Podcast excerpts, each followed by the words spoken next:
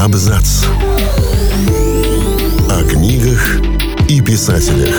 О книгах и писателях. Всем привет, я Олег Булдаков, и сегодня я расскажу вам о знаменитых писательницах, о причудах которых нам не рассказывали на уроках литературы.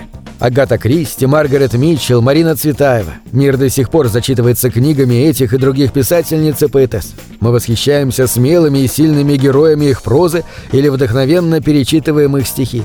И при этом зачастую даже не догадываемся, что жизнь любимых авторов была похожа на приключенческий роман. Мы решили погрузиться в биографии знаменитых женщин из мира литературы в поисках нетипичных привычек, черт характера и истории жизни, о которых было не принято говорить на уроках.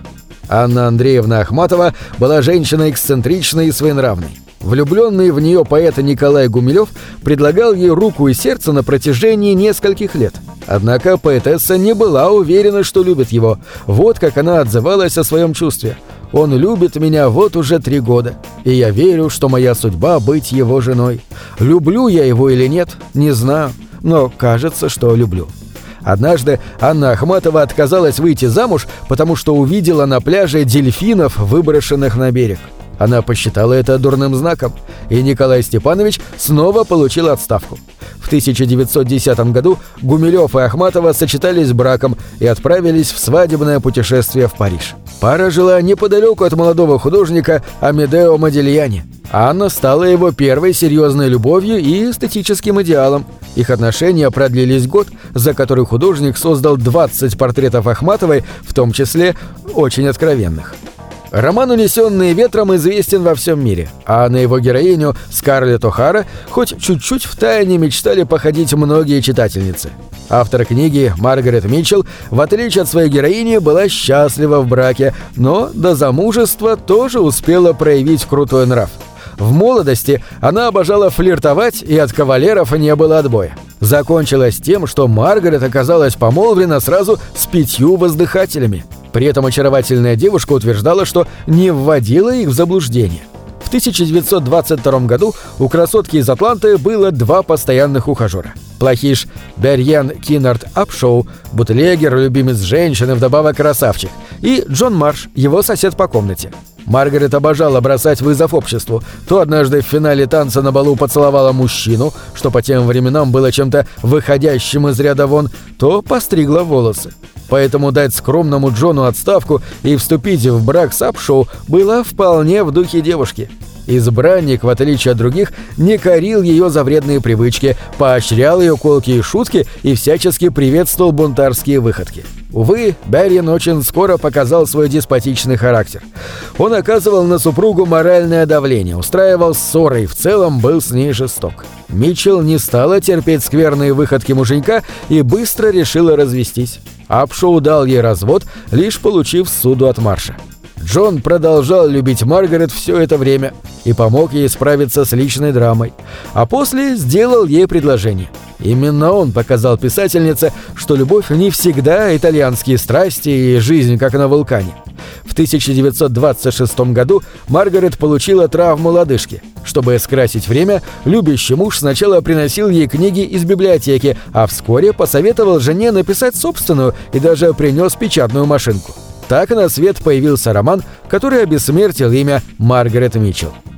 Несмотря на признание в литературных кругах и обществе, королева детективов Агата Кристи стеснялась профессии и считала себя простой домохозяйкой. Она настаивала, чтобы именно это было указано в ее официальных документах и считала, что в первую очередь она жена и мать. Миссис Кристи не выделяла под сочинительство время в течение дня. У нее даже не было кабинета или другого специального помещения. Писательница делала бесчисленные заметки в блокнотах, а сюжетные детали продумывала в голове, после чего записывала истории на диктофон. Агата Кристи была очень продуктивным автором и на протяжении долгого времени стабильно выпускала по две книги в год. Одну перед сезоном отпусков, а вторую на Рождество.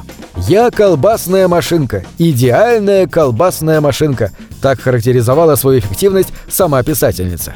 Известно, что придумывать детективные сюжеты ей помогали прием ванны и поедание яблок.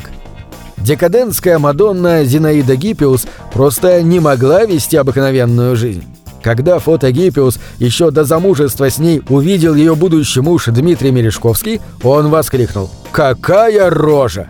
Поэтесса тоже кое-что знала о нем до встречи. Она запомнила фамилию и то, что его стихотворение в журнале ей совсем не понравилось. Тем не менее, спустя полгода двое обвенчались при небольшом количестве гостей. После церемонии Зинаида Николаевна уехала домой, а ее муж в гостиницу. О том, что она вышла замуж, женщина вспомнила лишь на утро. Матушка разбудила ее словами «Вставай, ты еще спишь, а уж муж пришел». Гиппиус и Мережковский прожили 52 года и, по словам поэтессы, не расставались ни на день. Между супругами не было привычных отношений. Первое время они даже делили творчество. Зинаида должна была писать только прозу, а Дмитрий – исключительно стихи. Через некоторое время оба не выдержали таких ограничений и отказались от договора. Союз Гиппиуса Мережковского был в первую очередь духовным, оба позволяли себе измены и относились к этому спокойно. Писательница Вирджиния Вулф страдала от частых нервных срывов, что сказывалось на ее поведении. Ее мужу Леонарду Вулфу пришлось неоднократно делать ей предложение. В 1909 году он не получил от девушки никакого ответа. Через два года последовало еще одно предложение. Тогда Леонард понял, что точно влюблен. Вулф был настойчив и забрасывал возлюбленную письмами. В 1912 году она ответила ему отказом, но спустя месяц сама заявила, что хочет выйти за него замуж. У Вирджинии Вулф были необычные способы работы над книгами. Она систематизировала творчество. Ее утро начиналось в 9.30. После завтрака они с мужем, тот тоже был писателем, принимались за сочинительство. Каждый писал по 750 слов. Позже, в промежутке между чаем и ужином, супруги должны были написать текст объемом 500 слов. Вирджиния ненавидела всевозможные церемонии и догмы, однако была очень дисциплинированной и всегда планировала, на что потратить очередные полчаса – на писательство или на то, чтобы заштопать чулки.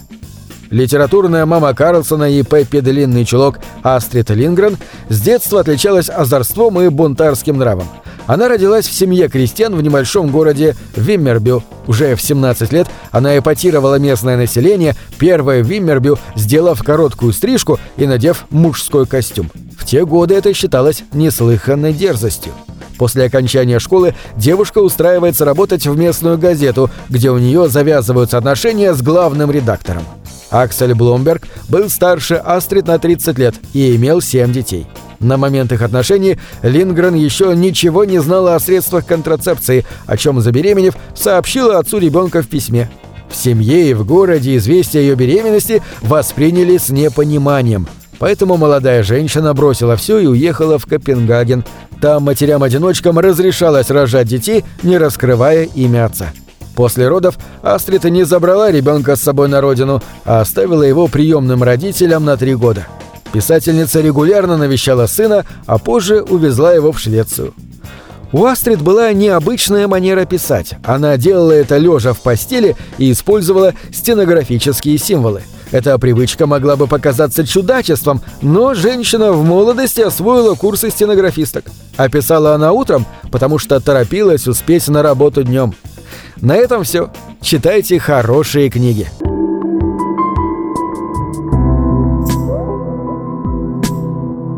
Книги — это двери, что выводят тебя из четырех стен. С ними ты проживаешь другие жизни, а свою умножаешь в тысячу раз. Тысячу раз.